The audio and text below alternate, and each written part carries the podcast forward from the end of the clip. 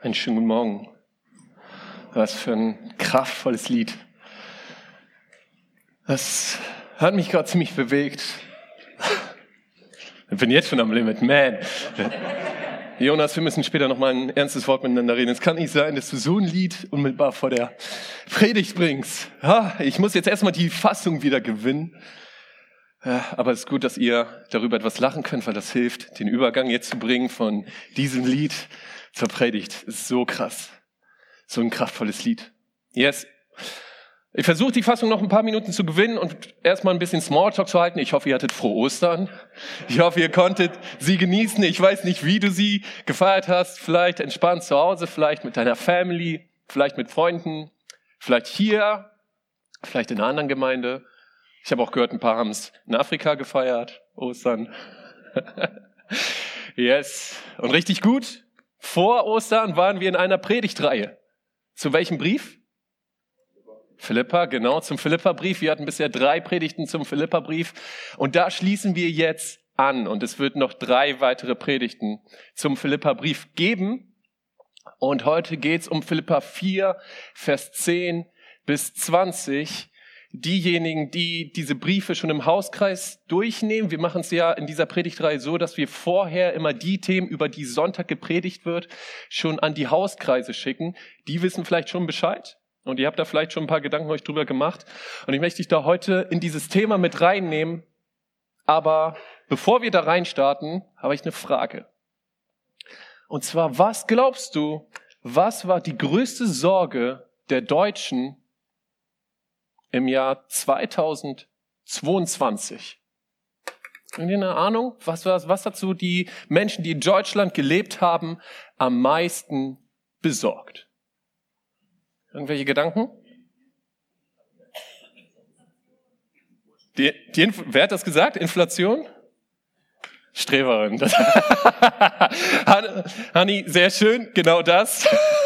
Ich habe gedacht, jetzt kommen ein paar Sachen. Nein, okay, das Richtige kommt direkt am Anfang. Ja, die Inflation war die größte Sorge der Deutschen im Jahr 2022 und zwar 70 Prozent aller Deutschen haben gesagt, hey, ich mache mir Sorgen über die Inflation. Die größte Sorge im Jahr 2022 war, hatte mit Finanzen zu tun, war die Inflation. Und jetzt habe ich eine Frage an alle außer Hanni. Die weiß das dann bestimmt auch. Was ist die größte Sorge der Deutschen im Jahr 2023? Jetzt haben ein paar gesagt, hm, vielleicht die Inflation. Ja, genau richtig. Es ist immer noch die Inflation, aber inzwischen mit 86 Prozent. 86 Prozent aller Deutschen, also die Statistik, die das hier erhebt, geht von Menschen ab 16 Jahren aus. Die Jüngeren vielleicht, so Fünfjährige, denken vielleicht noch nicht so, oh, die Inflation steigt. Aber alle anderen sagen so, man, das, was mich am meisten beschäftigt, 86 Prozent aller Deutschen machen sich Sorgen um die Inflation. Heute sind hier, ich weiß nicht, vielleicht sind wir 180 Leute hier, heute Morgen vielleicht ein paar mehr. 86 Prozent von 180 sind, lass mich kurz rechnen, 154,8. Das habe ich vorher ausgerechnet. Das heißt, statistisch gesehen machen sich heute hier gerade 154,8 Leute Sorgen um ihre Finanzen. Nur 25 sind hier, die sagen, hey, nö, bin ich entspannt. Das ist ganz schön krass. Und das ist genau der Punkt, wurde vorhin schon gesagt. Heute geht's um Finanzen. Und vielleicht denkt der eine oder andere jetzt, nee, ich bin hier in einer Kirche, die sich ausschließlich von Spenden finanziert. Und nun erzählt mir heute Morgen ein Typ, der unter anderem durch meine Spenden hier bezahlt wird, etwas über Finanzen. Was wird er wohl sagen? Dass ich schön viel geben soll? Wohin ich geben soll? Hierher oder an wen? Und was ich da tun soll. Und ich möchte dich da heute mit reinnehmen und möchte dir heute aufzeigen, heute geht es nicht darum, wie viel du gibst. Es geht nicht darum, wohin du gibst. Sondern heute geht es im Kern darum, was es mit dir macht, wenn du gibst. Was passiert eigentlich bei dir, wenn du großzügig bist? Heute geht es um das Geheimnis der Großzügigkeit. Und ich möchte euch mit reinnehmen in den Philippa-Brief. Wie gesagt, Philippa 4, Vers 10. Da zeigt Paulus erstmal auf, ist relativ am Ende des Briefes, da sagt er den Philippern, hey Philippa, danke für eure finanzielle Unterstützung für mich. Danke, dass ihr mich finanziell unterstützt habt, weil die haben ihm vorher ähm, ja gewisse finanzielle Mittel zukommen lassen, damit er vorankommt. Und er sagt, hey, danke dafür. Und dann zeigt er weiter auf in Vers 11 bis 13, ich sage das nicht etwa wegen der Entbehrung, die ich zu ertragen hatte. Denn ich habe gelernt, in jeder Lebenslage zufrieden zu sein. Soweit erstmal. Philippa, äh, Philippa, Paulus zeigt direkt im ersten Teil auf, hey, ich danke, dass ihr mir, dass ihr mich finanziell unterstützt, aber das sage ich gar nicht wegen mir. Ich sage das nicht wegen mir, danke, dass ihr mich finanziell unterstützt. Dabei geht's mir gar nicht um mich. Denn ich habe gelernt, in jeder Lebenslage zufrieden zu sein. Und dann sagt er weiter, ich weiß, was es heißt, sich einschränken zu müssen. Und ich weiß, wie es ist, wenn alles im Überfluss zur Verfügung steht. Mit allem bin ich voll und ganz vertraut. Satt zu sein und zu hungern, Überfluss zu haben und Entbehrung zu ertragen. Nichts ist mir unmöglich, weil der, der bei mir ist, mich stark macht. Er sagt, hey Philippa, danke für eure finanzielle Unterstützung, aber es geht mir gar nicht um mich, weil egal, ob ich viel habe oder wenig, egal, ob ihr mir was gebt oder nicht, ich bin trotzdem zufrieden. Ich habe gelernt, in jeder Lebenslage zufrieden zu sein. Und du musst wissen, das Wort, welches Paulus hier im original griechischen Wort für zufrieden nutzt, ist das griechische Wort austakes. Und aus Takes bedeutet so viel, komplett mit der Situation und mit sich selbst zufrieden zu sein. Aber es bedeutet auch, unabhängig von seinen Umständen zu sein. Paulus zeigt auf, hey, danke für eure Unter Unterstützung, aber ich bin davon nicht abhängig. Ich bin nicht abhängig von meinen Umständen. Warum konnte Paulus zufrieden sein, ob er nun fünf Millionen Euro auf dem Konto hatte oder zwei Cent? Warum konnte es ihm für sich selbst egal sein, ob die Philippa ihn finanziell unterstützen oder nicht? Warum war Paulus unabhängig von seinen Umständen? Dieses Austages, dieses Zufrieden. Er zeigt es in Vers 13. Nichts ist mir unmöglich, weil der, der bei mir ist, mich stark macht. Er sagt, hey, ich habe Jesus an der Seite. Selbst wenn ihr gar nichts spendet, es macht keinen Unterschied, weil Gott ist der, der mich versorgt. Er möchte euch vielleicht gebrauchen. Aber er braucht euch nicht. Wenn das nicht von euch kommt, dann wird er einen anderen Weg finden, mich zu versorgen. Ja? Das ist ein so wichtiger Punkt. Die Frage, die sich dann aber stellt, ist, warum sagt Paulus denn das dann? Warum sagt Paulus, hey, es ist richtig gut, dass ihr mich finanziell unterstützt, aber es geht mir gar nicht um mich und für mich ist das völlig egal. Lass uns in den nächsten Vers schauen. In Vers 17 sagt er jetzt nochmal, denkt jetzt nicht, ich wäre darauf aus, noch mehr zu bekommen. Er sagt wieder, hey, ich danke euch zwar dafür, aber das sage ich nicht, damit ihr mir noch mehr geht. Denkt jetzt nicht, ich wäre darauf aus, noch mehr zu bekommen. Es geht mir vielmehr darum, dass der Gewinn, den ihr selbst von eurem Geben habt, immer weiter wächst. Paulus zeigt auf, hey, es geht mir nicht um mich. Trotzdem bin ich froh, dass ihr gebt. Warum? Damit der Gewinn, den ihr selbst von eurem Geben habt, immer weiter wächst. Welchen Gewinn haben wir denn, wenn wir geben? Ich meine, wenn ich jetzt, keine Ahnung was, Ingo fünf Euro gebe, was hat Ingo dann mehr? Ingo hat was mehr. Er hat dann fünf Euro mehr. Was habe ich mehr? Ich habe gar nichts mehr. Ich habe fünf Euro weniger Vielleicht einen etwas freundlicheren Ingo zu mir, der mich ein bisschen anlächelt, so wie er es jetzt gerade macht, so, ja? Das kann vielleicht passieren, das habe ich, aber was, ansonsten, ich habe weniger, ich habe doch nicht mehr. Was habe ich davon, wenn ich gebe? Was habe ich davon, wenn ich großzügig bin? Und ich glaube, genau diesen Punkt will Paulus hier aufzeigen. Bei deinem Geben, wenn Philippa, liebe Philippa, wenn ihr gebt, ich bin dankbar dafür und ich freue mich darüber, aber es geht mir nicht um mich, nicht um mich, sondern ich bin froh darüber, weil es euch einen Gewinn bringt. Was ist der Gewinn? den die Philipper dadurch haben, dass sie großzügig sind, dass sie geben. Was gewinnen wir in dem Moment, wo wir großzügig werden? Was gewinnen wir in dem Moment, wo wir geben? Jetzt möchte ich mit einer kurzen Story, möchte ich diesen Punkt aufzeigen. Und zwar war das vor ungefähr einem Jahr. Und ich hatte, es war so Mitte des Monats und ich hatte nicht mehr viel Geld auf dem Konto. Aber ich wusste, okay, das Geld, was ich habe, das reicht gerade so, um das Essen den restlichen Monat zu bezahlen. Du musst wissen, ich esse ziemlich viel. Dementsprechend ist das Essen kostet natürlich auch mehr. Mehr Essen kostet auch mehr Geld. Und ich habe das etwas durchkalkuliert, habe gesagt, okay, nee, das passt, das reicht. Und dann bin ich so, saß ich eines Tages auf der Couch und habe so etwas durch mein Handy gescrollt und dann ploppte eine Werbung auf, so wie das ja häufig am Handy ist. Und zufällig waren da exakt die Nike-Schuhe, wo meine liebe damals noch Verlobte, inzwischen Frau, gesagt hat, hey, die finde ich richtig gut, ah, die wünsche ich mir. Und ich hatte diesen kleinen Impuls, kauf ihr diese Schuhe. Aber es waren Nikes, die waren nicht günstig und ich habe gesagt, mein Gott, wenn ich ihr die jetzt kaufe, dann ist immer noch genauso viel Monat übrig, aber das Geld, das wird nicht mehr reichen, um mich zu versorgen. Ich habe nochmal nachgefragt, hey Gott, soll ich das jetzt wirklich machen? Und ich hatte den klaren Eindruck, dass er sagt, ja, kauf ihr diese Schuhe. Und dann habe ich gesagt, okay, gut, dann mache ich das.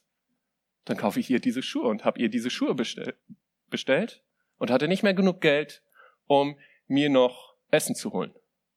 Habe überlegt, okay, Gott will mir wahrscheinlich kein Zwangsfasten aufdrücken, sondern habe gesagt, okay, hey, er wird irgendeinen Weg haben, mich zu versorgen. Was ist in dem Moment passiert, als ich gegeben habe? Was ist in dem Moment passiert, als ich großzügig wurde? Ich wurde unabhängig von dem Geld, auf meinem Bankkonto und wurde abhängig von Gott. Weil ich gesagt habe, okay Gott, jetzt ist es dein Part, dass du das einhältst, was du in deinem Wort zusagst, dass du mich versorgst. Das ist der Punkt, der passiert, wenn wir großzügig sind, wenn wir geben, wenn Gott uns sagt, gib. Wir werden unabhängig von unseren Umständen, genauso wie es Paulus war, und werden abhängig von unseren Umständen. Ich kann dir noch sagen, kurz, wie die Story weitergegangen ist. Drei Tage später habe ich von einer Versicherung, ich weiß nicht aus welchem Grund, aber aus irgendeinem Grund, die werden schon wissen warum, eine Rückzahlung bekommen, die deutlich mehr war als die Nike schon, so dass ich später mehr Geld hatte, als ich sonst gehabt hätte. Von daher, das hat locker gereicht. Ich musste nicht zwangsfasten. Also das hat gepasst.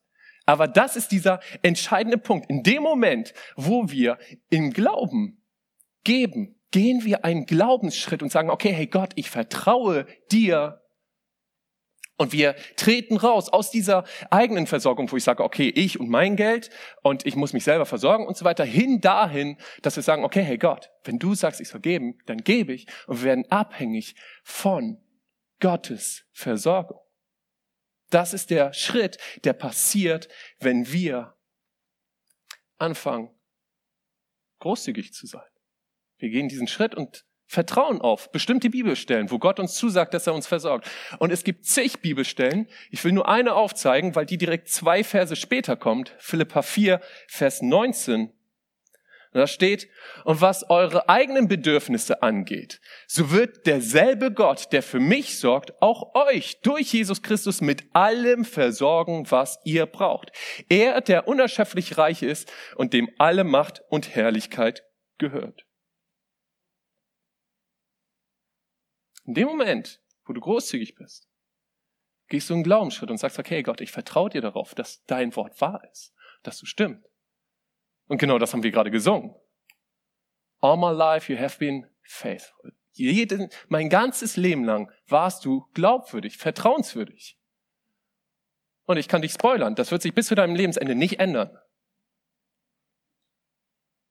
Und in dem Moment, wo wir sagen, okay Gott, wenn du sagst, ich soll geben, dann gebe ich. Gehen wir einen Glaubensschritt und begeben uns in die Abhängigkeit von Gott, dass wir, dass er glaubwürdig bleibt und kommen raus aus unserer eigenen Abhängigkeit, wo wir auf uns selber achten müssen, wo wir selber schon müssen, okay, ich muss das irgendwie hinkriegen. Das ist so ein entscheidender Punkt. Und wir werden unabhängig von unseren Umständen, genauso wie Paulus es war.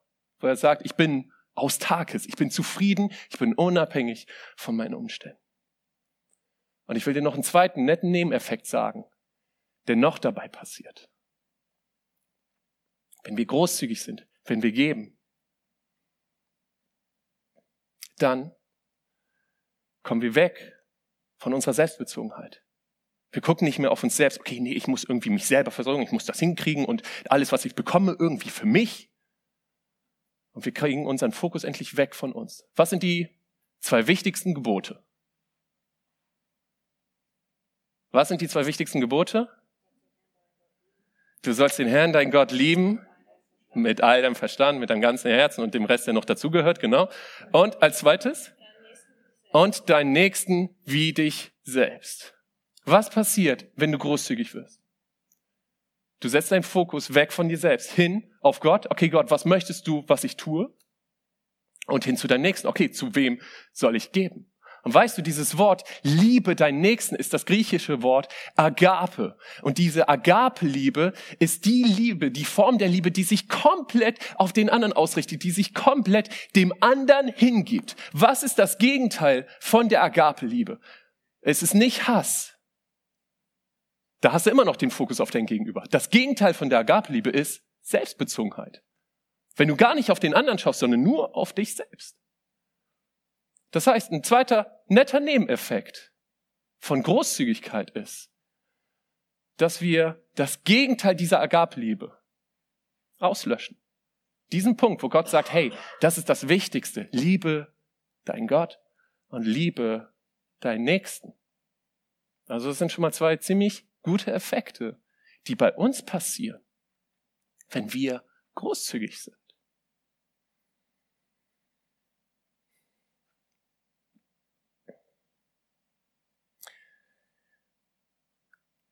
Und wenn jetzt die Frage ist, okay, wie können wir da reinkommen? Wie können wir für uns dieses Geheimnis der Großzügigkeit entdecken? Wie können wir da hinkommen, dass wir unabhängig werden von unseren Umständen, abhängig werden von Gott? Wie können wir da hinkommen, dass wir den Fokus mal etwas mehr von uns selbst wegnehmen, hin zu Gott? Und ihm auch im Bereich Finanzen vertrauen. Dann kennst du mich. Ich gebe immer gerne praktische Schritte mit weil die mir selber auch so wichtig sind. Deswegen habe ich auch heute natürlich wieder zwei praktische Schritte mitgebracht, was wir aktiv tun können, um da reinzukommen, in, in diesen Weg reinzukommen, in das Geheimnis dieser Großzügigkeit. Aber ich habe dir auch zwei Punkte mitgebracht, die wichtig sind, die du beachten solltest, wenn du diese Schritte angehst. Okay. Der erste Schritt. Der erste Schritt ist, wann immer Geld auf dein Konto kommt, Frag Gott, was du mit diesem Geld machen sollst. Die Bibel zeigt auf, hey Gott, gib dem Seemann Saat zu Ente und Brot zum Essen. Frag ihn, hey, was ist Saat? Was soll ich sehen in dein Reich, in irgendwelche Menschen, in Organisationen, was auch immer? Und was davon soll ich selber behalten? Was ist für mich, wo du sagst, hey, damit versorge ich dich, damit du dir davon Sachen kaufst, die du brauchst, Sachen kaufst, die du genießt? Frag ihn das. Ich kann eine Story erzählen von einem Pärchen, was seit anderthalb Jahren hier in dieser Gemeinde ist. Und zwar haben die irgendwann mal gesagt, okay, wir wollen Gott im Bereich Finanzen vertrauen. Also haben die, als das Geld aufs Konto kam, haben sie schon direkt gesagt, okay, wir sollen, wollen so und so viel Geld, wollen wir ihn spenden. Ja. Sie haben es nicht direkt, sie haben es nicht direkt losgeschickt, haben noch ein bisschen gewartet und gesagt, na, falls es doch nicht reicht, dann machen wir es doch nicht. Und nach so ein, zwei Wochen haben sie gemerkt, okay, den Betrag, den wir uns überlegt haben, der reicht nicht der reicht nicht, um uns zu versorgen.